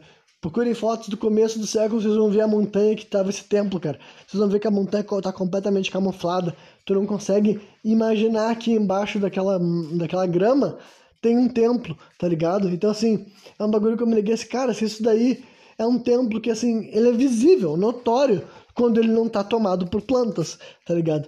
Então, assim, eu tenho esse tipo de realização, pensei, caralho, então na Amazônia, cara, pode ter coisa dessa magnitude daí, sim, sabe? Sem exagero, sem exagero. Eu acho que eu não tô sendo maluco, eu não tô falando, ah, Ratanabá é real. Não é isso, não é isso mesmo, sabe? Por isso que eu falei que a Ratanabá é tão bosta, porque não importa tanto o meme dessa piada de uma cidade de 400 e tantos milhões de anos. É óbvio que não tem uma cidade de 400 e tantos milhões de anos.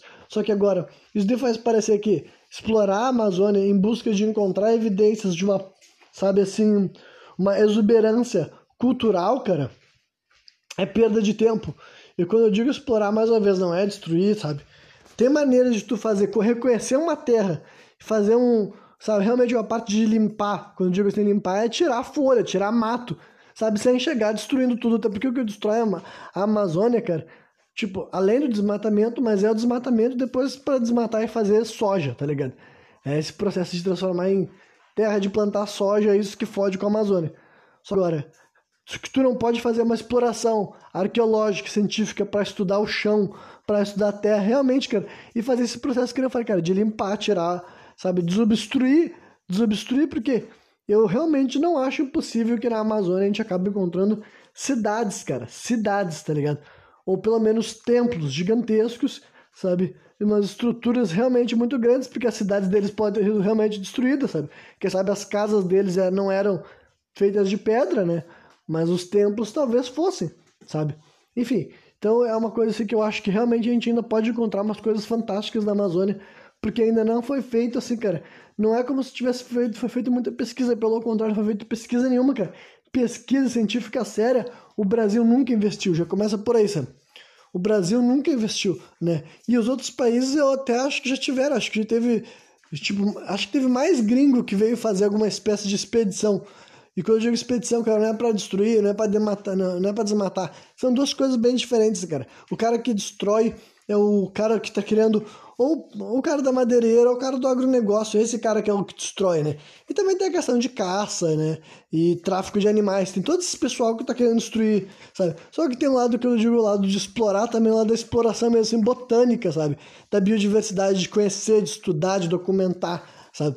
E eu acho que Infelizmente, considerando que o nosso país tem um histórico de ser completamente nojento, sabe? Completamente abjeto na hora de. Quando você fala de respeitar. E mais do que respeitar, sabe? Educar, sabe? O, porra, como eu falei, cara, a Floresta Amazônica nunca teve um grande projeto, sabe? De compreender, estudar, catalogar, sabe? Enfim, várias coisas assim muito interessantes que eu acho que a gente está perdendo muito tempo, sabe? Realmente acho que pode ser muita coisa descoberta sobre a Amazônia que a gente nunca imaginou, né? E outro lugar, cara, e outro lugar que daí é só para entrar no lugar de arqueologia, que é outro lugar que o Graham Hancock também aponta, que eu já tinha pensado que deveriam fazer pesquisa, é onde? No deserto do Saara, cara. deserto do Saara que, na época do Dres recente, de acordo com ele, daí eu não sei, tipo, eu vou destacar que eu não tenho, eu não fiz uma pesquisa muito profunda sobre isso, mas ele disse que na época do Dres recente também né, principalmente anterior ao deserto no caso, sabe? O deserto do Saara não era um deserto ainda, sabe? A desertificação dele começou após o fim do Trias recente e durou até, tipo, já, já faz tempo que ele é um deserto no caso, sabe? Mas começou lá atrás, sabe? Nessa fase daí e tal. Então, o deserto do Saara, em algum momento da história da humanidade, né, da história do planeta Terra, especificamente, né, e da humanidade também, ele não era apenas um deserto, né? Só que é claro que hoje em dia tem, é muito difícil, literalmente, para fazer pesquisa do deserto do Saara, eu acho que tinha que rolar um, tipo assim, um financiamento gigantesco, porque teria que ser construído instalações, tá ligado? Eu não acho que é o tipo de lugar que tu pode, considerando a dificuldade, sabe? O marco que é, sabe? Né? O marco que é se existir o deserto do Saara, e existe cidades aos arredores tudo mais, existem certas coisas. Mas, tipo, fazer uma pesquisa, tipo, aprofundada, séria, e com um grande grupo, considerando para ninguém ter que ficar lá a vida inteira, tá ligado? Mas, assim, sei lá, fazer uma, uma pesquisa bem eficiente durante anos, ou quem sabe pode novas pessoas podem chegar e outros pesquisadores podem ir embora, sabe? Mas na minha opinião teria que ser feito um, um uma base, sabe? Uma base mesmo para a pessoa não morrer de calor, para a pessoa conseguir, sabe? Ela não vai morrer de calor quando estiver fora da base, mas né, pelo menos ter isso daí, forma dela se alimentar e tudo mais, forma dela se proteger e fazerem pesquisa. Realmente teria que né, escavar, escavar, escavar, escavar. Porque eu super entendo que é um baita de um desafio, tá ligado? Só que ao mesmo tempo eu, uh, é meio triste que não tem nenhuma pessoa com dinheiro interessada em fazer esse tipo de coisa, tá ligado? Porque alguém teria que abrir a mão mesmo, tá ligado? Alguém teria que abrir a mão mesmo. Só que assim, é um bagulho que eu realmente acho que daria algum retorno, sabe? E é claro que eu posso ter errado, não pode ter nada demais e não encontrar absolutamente nada de relevância. Nenhum resquício de ser humano, nenhum resquício de animal, nenhum resquício de nada, sabe? Isso é só dinheiro jogado fora. Mas, né, e eu, meu, meu palpite é que não seria assim, tá ligado? Meu palpite é que esses são alguns lugares que quando houver uma pesquisa científica, arqueológica, séria e infelizmente tem que ser esse negócio de ser bem financiado, sabe? Eu vou até destacar também que o, o Graham, nessa mesma conversa, ele mencionou que achava que quando ele falava esse tipo de coisa, ele falava assim, ah, que hoje em dia, ele mencionou algumas coisas sobre o pessoal só querer ir para o espaço, e ele até fazia questão de dizer, ah, eu não estou dizendo que não é para fazer isso, só que assim, tem outras coisas interessantes, tem outras coisas interessantes que a gente deveria pesquisar, o nosso próprio planeta, a nossa própria história, o nosso próprio, né, né, o nosso próprio passado, as substâncias psicodélicas, que ele também falava sobre isso, então, assim, é, ele ainda se prestou a dizer que, ah, não, que a gente ainda não possa explorar no que a gente não possa gastar dinheiro explorando o espaço. Vocês já sabem que eu sou meio que contra a exploração espacial, tá ligado?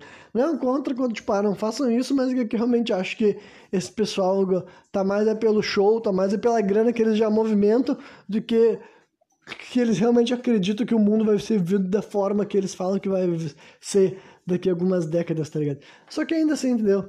Eu também, eu, eu tô desse lado, sabe? Realmente, assim, eu entendo que as pessoas achem isso interessante, e as pessoas queiram gastar dinheiro com isso. Só que seria muito interessante que surgisse um bilionário olhando pro outro lado, sabe? Seria muito interessante que tivesse um cara que o projeto dele fosse realmente financiar essas pesquisas, sabe? Fosse na Amazônia, fosse no deserto do Saara, fosse nas substâncias psicodélicas, que isso vai acontecer, sabe? É o tipo de bagulho que eu fico Tipo, eu fico triste pelo caso do Brasil especificamente, né? É que também é uma coisa que eles mencionaram nesse programa e eu sei que eu falei isso assim meio que do nada, talvez tenha ficado meio que nada a ver, mas é que também é um assunto que esses caras mencionam com tanta naturalidade, tá ligado? O, o, os dois já tiveram várias sessões com DMT, com ayahuasca, né? O Grant Hancock é um velho de 72 anos. Eu sempre acho engraçado o quanto que, assim, eu Parece que eu teria coisas para conversar com um britânico de 72 anos. E isso não deve ser com qualquer britânico. Isso não deve ser com, né, com várias pessoas assim, gringas, sabe? Mas é que esse cara daí eu sei que, né, que a gente teria essas coisas assim. Uh, no mínimo teria várias histórias que eu teria para perguntar para ele e querer saber o que ele tem para falar, né? Mas é que ele tem essa questão de, por exemplo, né, que fala abertamente a favor de DMT e sobre a questão de adulto, eles entram nessas questões de que ah, a gente está falando aqui um bagulho sobre adulto, a pessoa ter direito de escolha, de querer viver essa experiência, mas os dois, os dois enxergam como algo assim que pode ser positivo, algo como pode ser propositivo e tudo mais. E aquele velha história que eu sempre bato em várias teclas, sabe? A ideia da revolução psicodélica que eles também acreditam, sabe? Tipo, eu consigo enxergar os nossos, assim, uh, o quanto que a conversa deles realmente é de um ponto de vista mais da liberdade individual, tá ligado? Porque infelizmente eu vivo no Brasil e aqui no Brasil eu ainda tenho que desconstruir, primeiro tenho que desconstruir certos preconceitos e não que ainda não tenha lá, mas eles mesmos falam como se assim, o americano médio, né? Porque o, o Grant é britânico e o Joe Rogan é, é norte-americano, né? Mas mas, assim, os dois falam inglês, né? E o, e o Graham deve ter passado bastante tempo da vida dele também nos próprios Estados Unidos. Então eles falam bastante coisas sobre o próprio Estados Unidos da América, no caso, né? E daí dá pra ver que eles estão mencionando que sabe? As pessoas estão entendendo mais, aprendendo mais, conhecendo mais, entendendo que tem pesquisa, que tem estudo, que tem cientistas estudando essas coisas seriamente, sabe? E que essa substância tem potencial e eu fico assim, porra, aqui no Brasil ainda tem que explicar para as pessoas que ser a favor de legalização não é porque eu quero que as pessoas morram, né? não, é, não é porque eu quero que as pessoas fiquem viciadas, eu tenho que explicar que é justamente o contrário. Eu tenho que explicar que lutar pela legalização é lutar pelo bem da sociedade, é lutar por menos crimes relacionados a drogas, é lutar por menos encarceramento injusto, é lutar por menos pessoas sendo mortas por uma guerra ao tráfico que não funciona. Enfim, é lutar por várias e várias coisas, cara. É para combater o tráfico, sabe? É para combater a violência urbana, sabe? É para, enfim, é para todas essas coisas, tá ligado? Só que eles já podem tipo pular essa etapa por completo e só e só para a etapa do dos direitos, de, da responsabilidade, como tu deve utilizar, e eles mencionam assim, entendeu? Então eles têm um uso assim que para começar é adulto, é maduro, e eu concordo que deve ser assim, mesmo como alguém que nunca usou, eu realmente se algum dia usar, e eu imagino que um dia eu vou usar, quero que seja nesse tipo de contexto, com seriedade, com respeito, né? E eu sendo uma pessoa espiritual, eu tô aberto a aprender com aquilo que eu sei que as pessoas dizem que essas substâncias fazem com a gente, tá ligado? Né? Então, só para fazer esse esclarecimento, já que é um assunto que eu ia ter que. Tipo, agora, se eu tiver que entrar nesse tema de novo ao longo desse programa, não vai ser sentando nada, né? Porque eu tô mais ou menos me lembrando alguns temas que eles abordaram naquela conversa, né? Ah, sim, me lembrei até que eles também falaram sobre um novo, né, nem tão novo assim, mas um psicoativo sobre o Egito Antigo que eu não estava ligado, que é o lírio d'água, né? Ou também ele tem um outro nome que eu anotei aqui, deixa eu ver como é que é. É um lírio azulado que sempre apareceu, é muito representado na cultura na cultura egípcia, sabe? Até assim, na cerâmica, nas artes, é o nenufar azul, sabe? Nenufar azul, né? Isso daí tem evidências de que ela também se trata de uma droga psicodélica, né? Na hora que o Joe Rogan perguntou pro, pro Graham sobre isso, ele falou, é, e os egiptólogos da época achavam que todas as representações que a gente via de tantos egípcios segurando essas flores é por causa que eles gostavam de sentir os cheiros das flores. Tipo, é, essa é uma das coisas que, tipo, eu não sei se, como a verdade que era isso, mas eu consigo imaginar que é uma pessoa que não tem uh, uma adoração, um respeito pela natureza e também sobre o próprio conceito de plantas psicodélicas, ou quem sabe até enteógenas, pode ser um bom jeito de falar nesse momento, sequer consegue levar para o outro lado, sabe? Acho que as coisas aconteciam só por uma questão assim, né? Estética, de aparência e tudo mais, e bem materialista também, né? Essa é uma coisa assim que. Uh, deu para ver que o, o nos dois programas o Graham menciona essas coisas assim. Em primeiro lugar, teve uma, um, tem um momento que ele fala um discurso também, só que eu acho que não é nessa conversa, né? Mas tudo bem. Eu sei que tem algum momento que ele faz um discurso ser assim, bem contra o nacionalismo também, que é uma outra coisa que eu penso assim, é, eu também, eu não vou nem me estender muito nesse momento aqui, porque quem ouve meus programas sabe bem que eu já tô bem uh, o, hoje em dia minha reflexão sobre esse ponto é esse, tá ligado? Que o nacionalismo é assim, essa ferramenta de manipulação, de opressão, de separação também, sabe? Para as pessoas se sentirem uh, motivadas a atacar ou perseguir outras pessoas justamente porque eles estão separados em nações diferentes, tá ligado? E ele também diz que ele sente que a comunidade científica do futuro vai ser muito mais aberta. Para começar, ele fala muito bem sobre os jovens mesmo, tá ligado? Tipo, nenhuma das nenhum dos momentos da conversa ele fala assim, ah, essa geração tá perdida. Ele justamente vai pelo outro lado, ele diz que os jovens são mais questionadores. Ele diz que quanto os historiadores e os arqueólogos do passado sempre foram inimigos dele, atacaram ele e, né, e criticaram o que ele estava tentando fazer, e até hoje em dia criticam, né? Que ele disse que tem gente querendo tirar a série dele da Netflix do ar já e tudo mais, que ele não devia poder apresentar essas ideias, fazer um documentário desse tipo, etc, etc, etc. Ele disse que é, agora dessa nova geração, ele disse que vê vários rapazes, várias meninas de vinte e poucos anos que estão ingressando nessa vida de historiador, de arqueólogo, que quando vê ele, reconhece ele, que fala que já comprou os livros dele, que lê os livros dele, porque basicamente, cara, Olha, isso daí eu posso tomar um partido, sabe? Ele não tá dizendo para as pessoas não pesquisarem, ele não tá dizendo para as pessoas não irem atrás. Então, assim, mesmo que a pessoa não concorda com as conclusões que o Graham Hancock chega, sabe? Não dá para dizer que ele, da maneira dele, ele também não incentiva a história. Ele também incentiva a arqueologia, sabe? Ele também faz com que pessoas queiram, inspira jovens e velhos também, sabe? A buscar mais respostas, né? Porque é isso que ele quer dizer, sabe? Ele fala muitas vezes que essas pessoas, essas figuras do passado, eles gostam do status quo que tá, que tipo assim, eles são os especialistas sobre isso, especialistas sobre aquilo e serem questionados sobre aquilo, aquelas afirmações que eram dadas serem postas à prova e hoje em dia mais do que isso, se mostrarem insustentáveis, tira o cara desse título, sabe? Em vez daquele cara ser tipo assim, ele ficar assim, nossa, como eu gosto de história, eu fico fascinante Tipo, é fascinante descobrir que aquilo que eu fiz hoje em dia foi provado como mentira e tem novas verdades para ser descobertas. Não, o cara faz de tudo para que as pessoas não cavem mais fundo, bem dizer literalmente, tá ligado? Ah, e por falar em cavar, eu me lembrei que eles também mencionaram uma série de cidades subterrâneas que existem lá na Capadócia, na Turquia, Pesquisem sobre isso se vocês também nunca viram. Tem várias cidades, sabe, assim, literalmente que elas foram escavadas dentro da rocha e tudo mais. Inclusive, não se sabe exatamente quando que elas foram esculpidas justamente por causa disso. Porque, tipo, não tem como saber, sabe? A rocha tem dezenas de milhares de anos e alguém começou a escavar ela muito tempo atrás.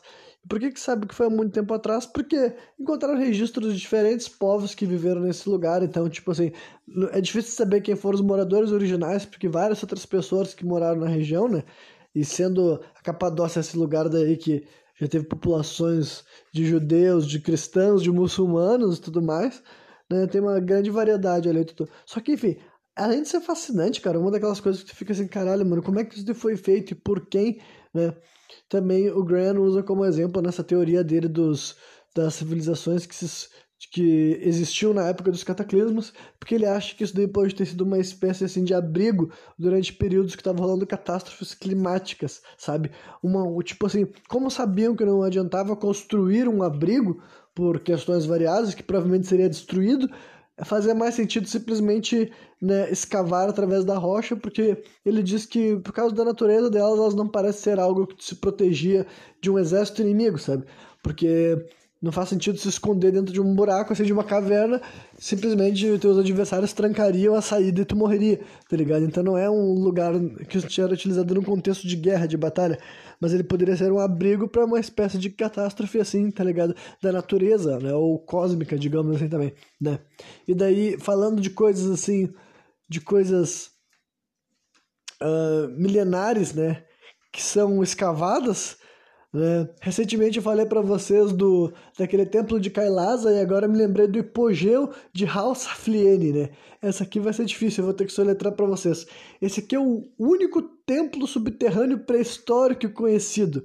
Se escreve assim: Hipogeu é com H, sabe? Do jeito que vocês imaginam que se escreve, H-I-P-O-G-E-U, né? Hipogeu de aí Halsafliene se escreve, se escreve H-A-L, aí espaço Safliene é S-A-F-L-I-E-N-I, né? Então, cara, isso daí é uma coisa que eu fiquei louco quando eu conheci, sabe? Fica no que hoje em dia a gente chama na ilha de Malta, sabe? Que eu acho que é uma região próxima à Itália, se eu não me engano, né? Só que assim, é um templo subterrâneo, cara, que funcionou como um templo mesmo, um lugar onde fazer rituais, fazer cultos e depois, ainda durante a pré-história, né, antes de Cristo, ainda também foi uma espécie de necrópole. Não se sabe exatamente o povo que fez, qual era a cultura deles, embora eu pense, pô, como é que é um templo não conseguiram encontrar representações culturais o suficiente, né? Então é uma nova civilização, uma civilização desconhecida. Cara, a moral é que ainda não se tem, não se sabe com certeza muita coisa, sabe? Apesar de ser um lugar que é conhecido, sim. Desde 1900 e, tipo, ele foi descoberto, né, entre aspas, assim, por acidente em 1902, né? Aí, mas tem umas esculturas também e tudo mais lá, sabe?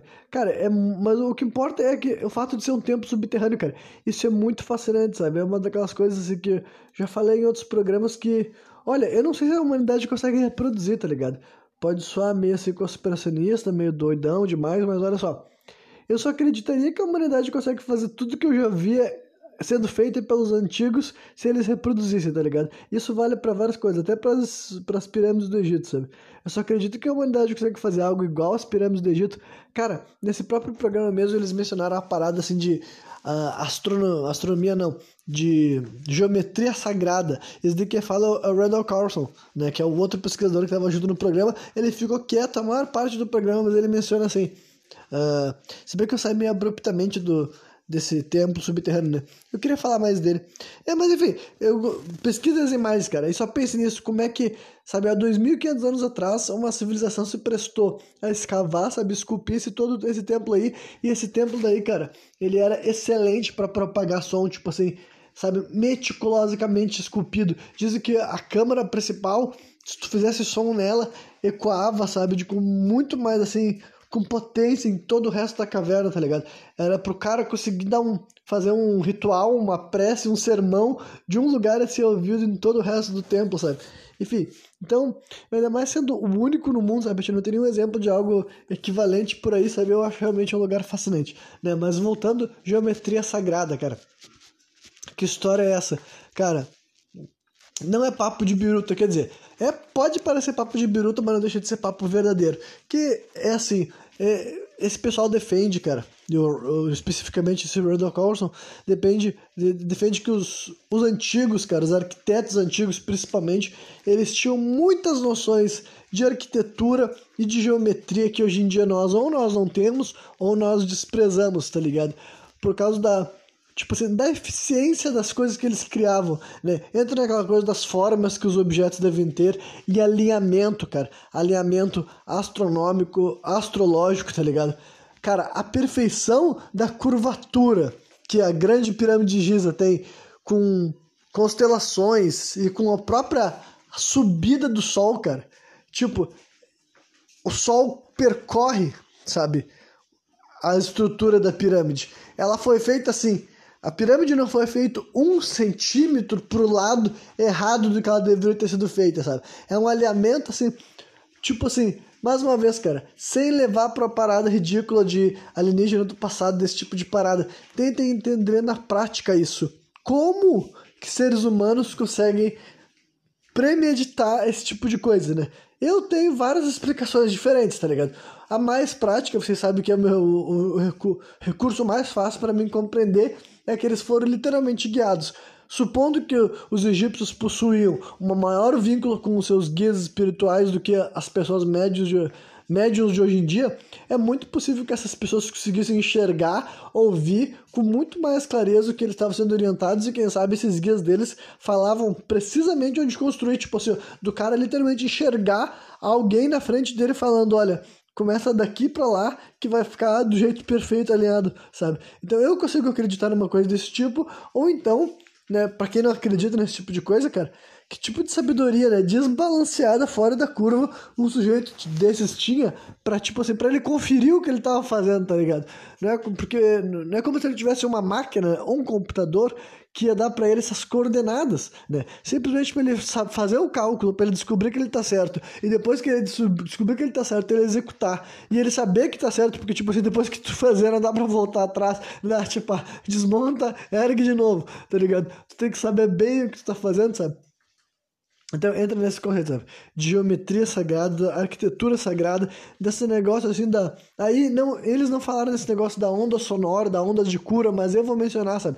Esses templos antigos têm esse poder, cara, de propagação sonora. E isso também é um bagulho que vai além só da compreensão, assim, a uh, espiritualidade e tudo mais, cara que eu acredito, claro, mas também tem um lado assim, físico, sabe? O som se propaga pelo ar e o som se propaga dentro de nós, porque nós somos feitos de líquidos, tá ligado?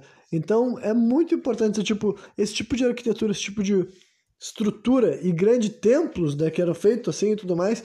Tanto que eu já falei várias e várias vezes, mas vou repetir, sabe? De como é impressionante também toda a questão acústica que tem aqui nas, nos sítios arqueológicos da Mesoamérica também, sabe? Tem aquele aquele região assim, de cavernas, né, basicamente subterrâneas que tem ali no Peru, que como é que é mesmo? Deixa eu ver se eu vou conseguir me lembrar. Acho que agora vai me faltar. Não, Chavinho de Juanantar, esse daí. Chavinho de Juanantar, que é a mesma coisa, sabe? É um lugar que falava que rolava um ritual para médiums, sacerdotes, que eles ficavam ali no escuro e essa rede de, de cavernas ali também propagam um som muito bem, sabe? Dá para ver que era um lugar feito para isso, para o som percorrer com facilidade. Tem aquela escadaria num desse num altar maia, né? na verdade é um templo, né? Um desses templos, se não me engano, em homenagem ao Sol, se não me engano, em homenagem ao Quetzalcoatl também. Posso estar errado muito, mas o que importa é que na arquitetura, na confecção desse templo, né? na criação desse templo, fizeram ele com uma tecnologia sonora que quando tu bate palma na base dele, essa palma é levada subindo a escadaria, sabe? O som é levado até o topo da escadaria. Mais uma vez, cara, nada disso é feito por acaso, nada disso é feito assim, sem querer querendo eu fiz essas tecnologias. Essas pessoas tinham noção exata do que eles estavam criando. E tem gente que acredita que o ser humano não consegue reproduzir hoje em dia, nem usando nossas tecnologias, nem usando nossas ferramentas. E eu vou dizer que hoje em dia eu tô nesse ponto, sabe? Eu tô naquela fase que ah, eu só acreditaria mesmo vendo, sabe? Se alguém for capaz de fazer uma pirâmide aí, faz com tudo que o ser humano tem de melhor, sabe? Tipo, mas com o mesmo material, sabe? Tem que ser com o mesmo material, com o mesmo tipo assim de pedra só que tu usa tecnologia hoje em dia, sabe? Com todas as tecnologias, com todas as tecno... ferramentas, com todos assim os maquinários, sabe? Com as mentes mais brilhantes de 2022, ergam a, a pirâmide de Giza. Cara, e para mim, para mim é um projeto que não tem como dar errado, sabe? Tipo assim, se o cara fazer e conseguir ter uma pirâmide, eu aposto que tem várias maneiras de tu conseguir transformar uma pirâmide tipo, recém-erguida, sabe? Moderna, assim, sabe? Recém-fabricada, tu consegue converter ela em dinheiro, sabe? Tu consegue alugar, tu consegue fazer eventos, tu consegue fazer turismo, tipo, não vai ser dinheiro jogado fora. Só que agora, o que eu acho que aconteceria é que daria errado, sabe?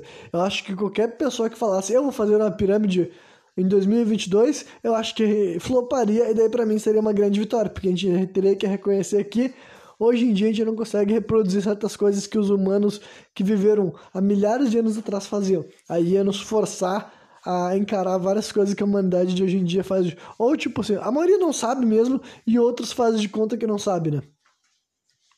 Mas enfim, aí agora, depois de tendo falado vários desses assuntos, acho que eu posso já me encaminhar para um dos últimos temas que eles abordaram no podcast e que foi um dos poucos que foi assim novo. Só que infelizmente, cara, foi mais um teaser, sabe? Foi mais um teaser de coisas que estão por vir, mas eu já vou deixar, tipo, já vou deixar vocês spoilados cá que isso aqui será mencionado mais a seguir, sabe? Mas daí também foi um momento que o Randall Carlson, né, que ele é o cara do que eu tinha falado para vocês que ele falava um pouco menos, não sei se eu cheguei a falar isso gravando, né? Mas ele fala um pouco menos, né?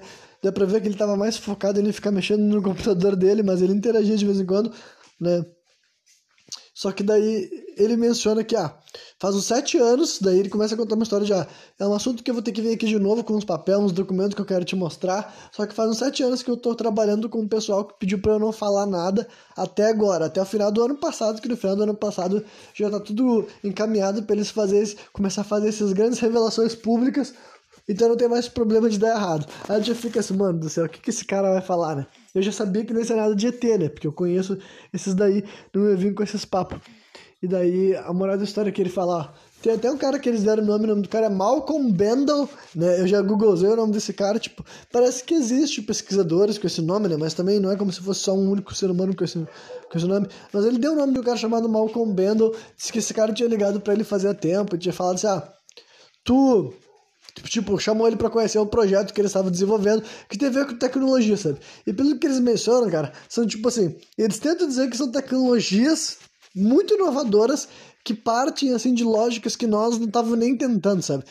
Daí o, o Joe Rogan fala assim, ah, mas eu não tô entendendo muito bem, você tem que mostrar alguma coisa, falar mais. Eles, ah, que a gente só pode falar com tudo, que não sei o que lá. Aí fica assim um bagulho que eu confesso para vocês que, tipo, se for, se for só balela, eu vou ficar meio incomodado. Tipo assim, esses velhos malandro aí me fizeram hypar para coisas que não tinha convicção, sabe? Não tinha evidência. Só que eles realmente falaram, ah, tinha que voltar aqui para mostrar esses negócios. Só que, cara, dá a entender que são tecnologias muito inovadoras, sabe?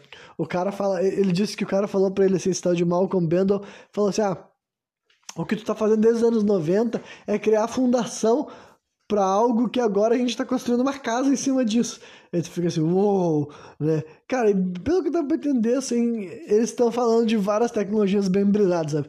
Nesse momento, assim, o Graham Hancock menciona coisas como telecinese, como telepatia, sabe? Que daí é um bagulho que ele conseguiu verbalizar, sabe? Assim como eu consigo verbalizar umas coisas absurdas de vez em quando, sem, tipo assim, parecer muito absurdo, ele também fez isso que ele veio dizer assim, ah, que acredita que a humanidade pode ter muitas habilidades que estão dormentes, sabe? Nós temos capacidades que uh, nós somos criados a vida inteira achando que nós não temos e nós não somos ensinados nenhuma, de nenhuma forma a manifestar isso, explorar isso.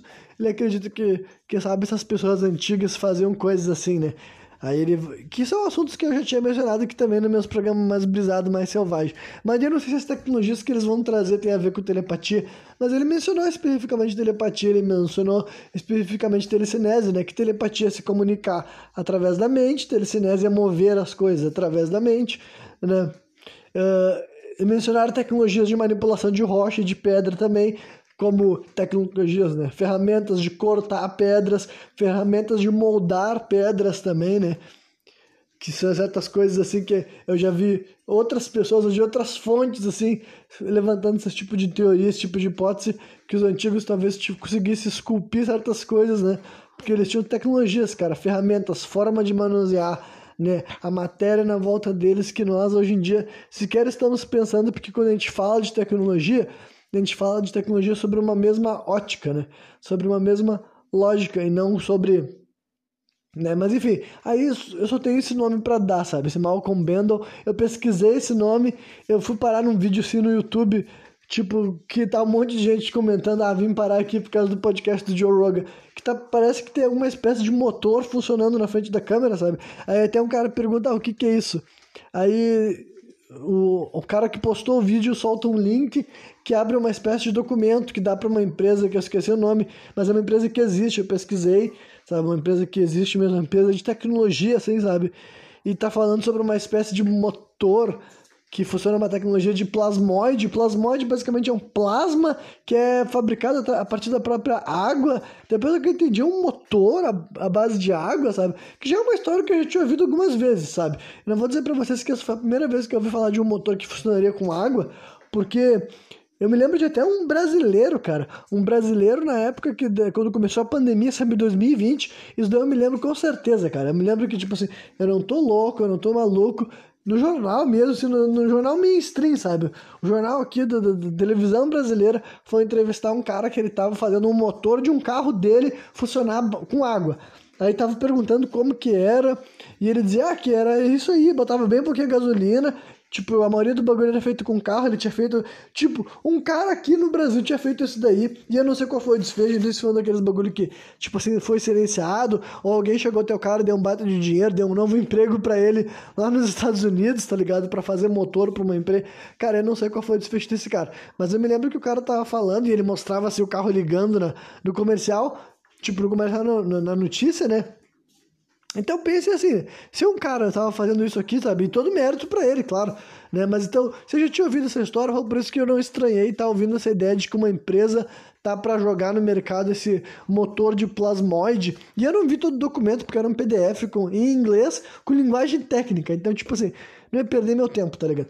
Pelo que deu pra entender esse, cara, era um motor que funcionava à base de água e que, inclusive, ele era retrocompatível com os motores, tipo, tu pode colocar essa tecnologia num motor que funciona com gasolina, só que daí ele vai funcionar, tipo assim, vai, vai gerar 80% mais potência e ele ainda por cima recicla a sujeira, sabe? Em vez de sair a poluição, poluição reaproveitada transformada de novo em energia.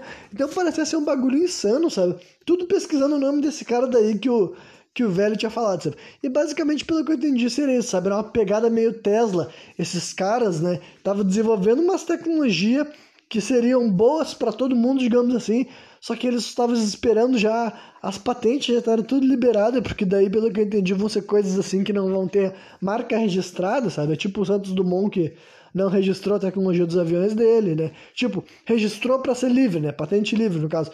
E que era isso que o Tesla pretendia fazer, cara. Que ele, caso ele desenvolvesse várias das coisas que ele, tava, que ele tinha em mente, né? A energia livre, eram essas teorias, né? De que ele é um cara que ele queria ter feito mais do que ele pôde, mas não financiava os projetos dele, porque os projetos dele não seriam exclusivos, sabe? Ninguém poderia patentear, né? Então, pelo que eu entendi, o que esses velhos estavam sugerindo, né, é que foi isso que rolou nesse último tempo, mas que agora esse pessoal já desenvolveu as tecnologias, a tecnologia já passou da fase experimental, agora estão na fase inicial, digamos assim, né, e já foram patenteados e agora já tem tudo resolvido.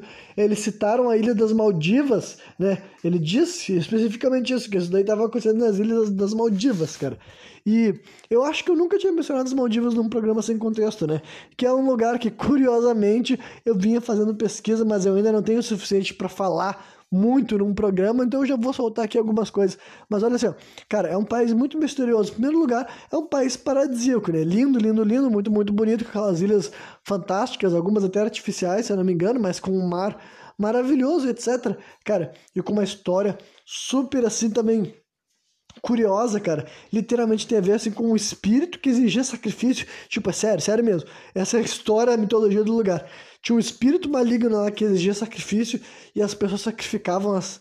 Tipo, não sei se eram mulheres ou crianças, uma vez por ano, era uma história assim, sabe? E daí chegaria um cara que ele era um muçulmano, né? Um muçulmano, ele chegou lá e expulsou o demônio da, do, do, templo onde esse demônio habitava. E daí, desde então, é, é, as Maldivas teriam se tornado, então, essas, essa ilha, assim, tipo, independente, tá ligado? Tipo assim, ela sempre foi um país tipo, um país não um país, sabe? São essas ilhas Maldivas, teoricamente elas não fazem parte de nenhum país, embora elas já foram colônias, sabe? Tipo, na história do mundo, sempre disseram que elas foram, tipo, ah, ah, de vez em quando foi colônia de Portugal, chegou a ser colônia de tal lugar. E também elas são um país independente, elas não são nem praticamente, não pertencem a nenhum, né, a nenhum outro país grande árabe, muçulmano, só que ele sempre foi mandado por uma elite árabe, sempre, sabe, sem exceção. Sem exceção. Desde a hora que começou a existir uma nação, sabe, uma nação estabelecida, né? Dizem que a pré-história das Maldivas, né? E pré-história não quer dizer antes de Cristo, mas tipo assim, antes das Maldivas serem é, reconhecerem que lá existia um governo mandando lá, a pré-história das Maldivas eram de monges, né? Monges que tinham migrado das regiões da Índia e tudo mais. Só que daí depois teve essa dominação, né? Árabe que começa nesse contexto que eu falei dessa dessa maldição demoníaca, etc. E desde então, cara, sempre foi um país assim independente. Dizem que além de ser esse país lindo, maravilhoso, altamente perseguitório, tipo, se para morar lá é obrigado a ser muçulmano, sabe?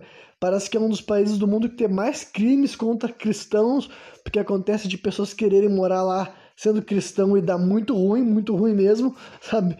Então, cara, é um lugar muito misterioso, sabe? Ao mesmo tempo que é um lugar que as pessoas gostam de ir para viajar, só pode morar cristão, tipo, só pode morar cristão não, só pode morar muçulmano e tem toda uma história ali tipo, de ter sendo sempre independente, sabe? Quem é essa elite que sempre habitou esse lugar, né? E tá vivendo aí já faz, sei lá, há mais de, não sei se chega até mais de mil anos, mas provavelmente já tem uma elite financeira árabe vivendo nesse território já faz no mínimo uns 800 anos.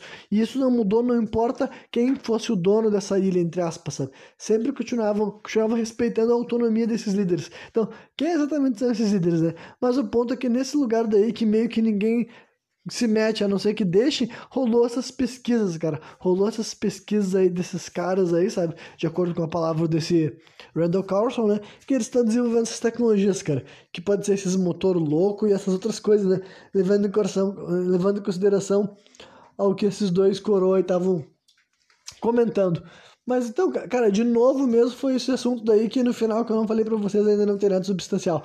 Ah, e eu vi aqui também que esse é um assunto que eu acho que eu tinha comentado também, sabe? Só que eu sei que isso é algo que esses, que esses dois coroas não comentam que eu acho que eles deveriam também começar a incluir no discurso deles, porque eu realmente acho que tá entra na mesma linha de coisas que contribui para a grande narrativa deles. Sabe? Eu não sei se isso aqui eles colocaram no, na série, talvez, mas é aquele que é um que vocês podem pesquisar a maneira mais fácil de se encontrar, tipo assim, o Stonehenge embaixo d'água, sabe? Mas, ou em inglês é Underwater Stonehenge, mas é basicamente, cara, um monolito que foi encontrado num, numa região da Sicília, sabe? Escrevendo esse monolito na Sicília, ou essas expressões. Opa, perdão. Essas expressões que eu falei antes vocês vão encontrar. E é um monolito, cara, que ele tem assim quase 10 metros, então ele é bem grande, sabe? Quase 10 metros. E a data de, de, de confecção dele, de fabricação dele, data do final do Dries recente, cara. Eu não, tô, eu não tô brincando, é a mesma droga de história. Esse é um monolito que foi encontrado debaixo d'água, ele ainda tá embaixo d'água, não, não tiraram ele de lá. Ele pesa toneladas, então, tipo assim, ele realmente dá para chamar de omega estrutura. Ele não é tipo assim gigantesco, não é um Gobekli Tepe, mas cara, só para tu conseguir desculpir, os caras já falaram ali, ah, que ele é bem grandão, é bem pesado, foi esculpido. Tem três círculos, né? Dá para ver que tinha três aberturas, né? Que fizeram de com alguma técnica também. Isso já mostra que? E parece que o tipo de rocha que foi feita é uma rocha que não é da região, que foi transportada também. Então, e quase ninguém sabe quem era. Tipo, mais uma dessas histórias de civilização perdida entre várias aspas. Porque não se sabe muito bem quem é que existia no mar Mediterrâneo nessa época, né? Porque ela estava no fundo do mar Mediterrâneo, lá na Sicília, na Itália, bem onde viria depois até Roma, até gregos, ter todas essas paradas todas. Só que isso é muito antes desse pessoal, gente. Isso é muito antes desse pessoal. Isso é no final do Drias recente. No mesmo momento que começaram a fazer fazer o Gobekli Tepe lá na Turquia.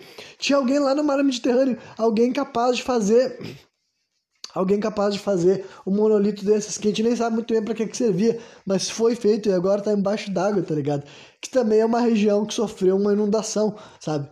Sofreu uma inundação e tudo mais. Então, na verdade, esse monolito é bem provável que ele não foi, não tenha sido feito no final do, do período do, do período do Dres recente. Ele ter sido feito antes, na realidade. Só que ele sobreviveu, sabe? Ele sobreviveu, só que ainda assim foi parar embaixo d'água e tudo mais. Então, assim, são. Cara, é mais uma evidência disso, tá ligado? É um trabalho, assim, ó, muito antigo, cara. Muito antigo esse trabalho. Daí pense que essa data ele também esse monolito também é colocado como uma das obras mais antigas que a gente tem conhecimento no presente momento e é lá na região da Itália, é lá na região do Mar Mediterrâneo, cara, que é o lugar que dizem que o próprio Atlântico está afundado e para vocês verem como ninguém sabe de nada, sabe? Não acredita nessa história que a humanidade já pesquisou tudo, cara. Olha os, as coisas que a gente está tropeçando ainda, tá tropeçando para ver que nem no Mar Mediterrâneo, que é o lugar que literalmente, sabe, tá dizendo que é ali que afundou Atlantis, nem ali os caras realmente fizeram uma pesquisa, sabe?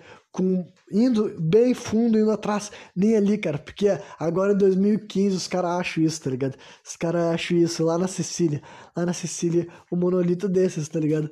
Com, que também é tudo se encaixa para a mesma narrativa, gente, para a mesma narrativa. Então assim, ó, eu vou dizer para vocês que no presente momento eu acredito bastante que isso seja verdade, sabe?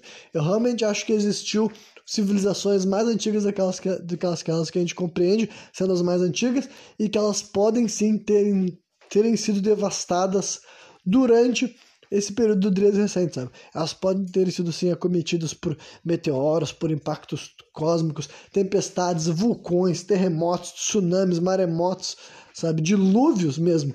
E daí essas histórias, esses contos, esses mitos foram preservados através da mitologia, através das religiões, através dos relatos que dizem que foi uma fúria divina. E eu também não sei se foi ou não foi uma fúria divina, sabe? Porque infelizmente, né, de acordo com essa própria história, é um cataclisma tão grande, tão violento, tão forte, que não sobra nem registro pra gente saber se é algo que, tipo assim, ah, poderia ou não ser evitado, tipo assim, não evitar no sentido que a humanidade poderia ter feito algo a respeito, mas assim, se tem esse caráter de punição divina, sabe? Se for realmente assim um negócio que, ah, como a humanidade, ou quem sabe outras raças, né, outras espécies, porque é isso que essas mitologias todas falavam, tá ligado? E na verdade, cara, até no lado científico, foi uma época que desapareceu vários povos da Terra também, sabe? Vários hominídeos que não são homo sapiens, porque pense que nesse momento que a humanidade, tipo, se a humanidade fosse todos de caçadores-coletores, né? Faz de conta que é, é o universo que não existe essa civilização hipotética que eu sugerir, esses caras sugeriram essa conversa inteira.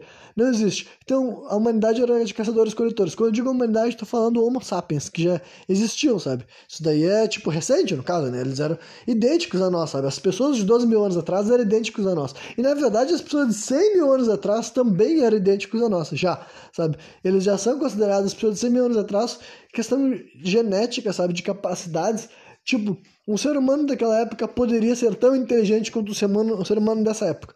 Ou mais inteligente, tá ligado? Então, é tudo questão cultural. A partir daquela época, o que nos separava era a cultura, digamos assim. Então foi nesse evento daí, cara, que várias das coisas, várias das outras raças desapareceram do planeta. Quando digo outras raças, eu quero dizer raças de animais, espécies de grandes animais, né, a megafauna, e hominídeos que por uma lógica, vocês podem chamar de nossos concorrentes, e por outra lógica, tu pode chamar de nossos semelhantes, nossos parentes. Mas foi ali naquele momento que as tribos mais fracas, né, e menos representadas, né, quando eu digo fracas, é fracas em questões de número, sabe? No momento que estava rolando muita catástrofe, né? Os grupos que não tinham tanta presença assim seriam aqueles que mais rapidamente seriam devastados, tá ligado? Então, enfim, até sobre uma ótica assim. Uh, realista, né? nem vou chamar de realista, porque daí eu já estaria assumindo que essa lógica é a verdadeira, tá ligado? Mas agora, só, só sobre a lógica, assim, evolucionista da questão e desconsiderando outras possibilidades, sabe? Outras variáveis, desconsiderando uma, uma possibilidade de uma intervenção literalmente divina ou cósmica, sabe? Desconsiderando que esses eventos foram desencadeados por algo, né? Como se, como eu falei, como se realmente tivesse, assim, fossem as outras. E quando eu digo assim, outras raças, cara, eu posso até pegar, por exemplo, os Atlantes, cara. Quem sabe os Atlantes nem eram Homo sapiens, tá ligado? Quem sabe eles eram Denisovanos ou outra espécie, não sei se Denisovanos ou Denisovianos, que é o jeito certo, né? Ou até alguma outra espécie de hominídeo que a gente não tá nem acostumado a falar a respeito, tá ligado? Quem sabe eles eram seres humanos, porque, né, assim, os Neandertais podiam cruzar com os seres humanos. Então os Atlantes poderiam ser assim, mas não eram Homo sapiens sapiens, tá ligado? É isso que eu tô sugerindo, sabe? Porque né? Nesse evento, cara, o, o que é indiscutível é que o Dres Recente moldou o mundo moderno, sabe? Foi ali que, no final daquele evento, apesar de dra dramático, através, ainda mais que, tipo, você quer sabe, as próprias, as próprias, uh, definitivamente as civilizações humanas sofreram, definitivamente a espécie humana perdeu vários integrantes, só que ainda assim o mundo foi colocado numa posição que quem chegaria no topo, entre várias aspas, na questão de administração deste mundo seriam seres humanos, tá ligado? Ali seria seria um momento que Deus teria, entre aspas, né, determinado. Eu sei que tem gente que não gosta dessas minhas uh, definições arbitrárias, mas assim, ó, foi ali que, que podia ter sido encaminhado algo diferente, sabe? Era durante esse evento, durante esse capítulo conhecido como Dres Recente, que Deus podia ter falado: olha só, quem vai governar o mundo vai ser tal espécie, vai ser Tipo, ou ia tirar o ser humano do planeta Terra, ou ia dar mais poder para um animal, tá ligado? Ali era o momento de fazer certas definições e muitas raças foram nerfadas, muitas raças foram levadas embora, inclusive o próprio ser humano teria sido colocado uns níveis para trás, porque daí ele teria que tentar, tentar mais uma vez para ver se ele não sairia do rumo de novo, né? E talvez a gente esteja no ponto que a gente ainda não saiu do rumo, mas a gente está por sair, né? Mas enfim, essa a envelopagem que eu queria dar para esse programa, sabe? Eu sei que eu repeti vários assuntos que eu já mencionei em algum outro momento e tudo mais, só que são temas assim que além de serem recorrentes, tá ligado? Em algum outro ponto eu vou repetir eles algum dia de novo, né? Porque, sei lá, em algum momento essas coisas acabam se acumulando, eu fico com vontade de comentar sobre esses assuntos. Eu vou assistir essa série do, do Graham na Netflix para ver se sai algo de novo lá, algo que eu nunca vi, né? E ao mesmo tempo, assim, ó, mais uma vez neste programa que eu vou dizer para vocês. Ó, eu tentei separar o que, que é teoria, o que, que é possibilidade, do que, que são fatos, mas eu também estou sendo honesto. Tipo, tenho que ser honesto quando eu digo que eu já estou mais convencido de que o provável é que tenha sim civilizações perdidas, tá ligado? E que é só uma questão de tempo, até pouco a pouco essas evidências foram se acumulando porque elas já estão, sabe? Evidências para sugerir que existiam civilizações mais antigas do que a gente conhece já tem aos montes. O difícil é a gente conseguir, tipo assim, dar um nome, batizar, atribuir quais eram os avanços tecnológicos deles em relação a nós, em relação aos povos que vieram depois. Isso que vai ser o mais determinante. Mas hoje em dia meio que já tem evidência suficiente para dizer que existiram civilizações ainda mais antigas, sabe? Ainda anteriores àquelas que a gente acostumava achar que são as mais antigas, tipo a Suméria antiga, né? Tipo o Egito, tira a Grécia, todas as civilizações são bem menos, né, menos antigas do que os povos que fizeram o Gobekli Tepe ou que fizeram esse monolito que foi encontrado na Sicília, né? E né, ainda assim eu vou continuar cada vez mais me aprofundando nesses temas, nesses tópicos, porque eu acredito que, quem sabe, ainda nessa vida, sabe, ainda enquanto eu estiver vivo, vai conseguir aparecer algumas mudanças que forçam ainda mais a mudança de um paradigma que já está em mudança, sabe? E eu estou animado por estar do lado daquelas pessoas que já estão conseguindo ver, antes que já seja senso comum, eu já estou conseguindo ver que é para isso que a história do mundo está se encaminhando, digamos assim, né? Mas é isso aí. Quem me viu até o final, espero que tenha curtido. E qualquer dia eu estou de volta novamente, trazendo mais um programa sem contexto.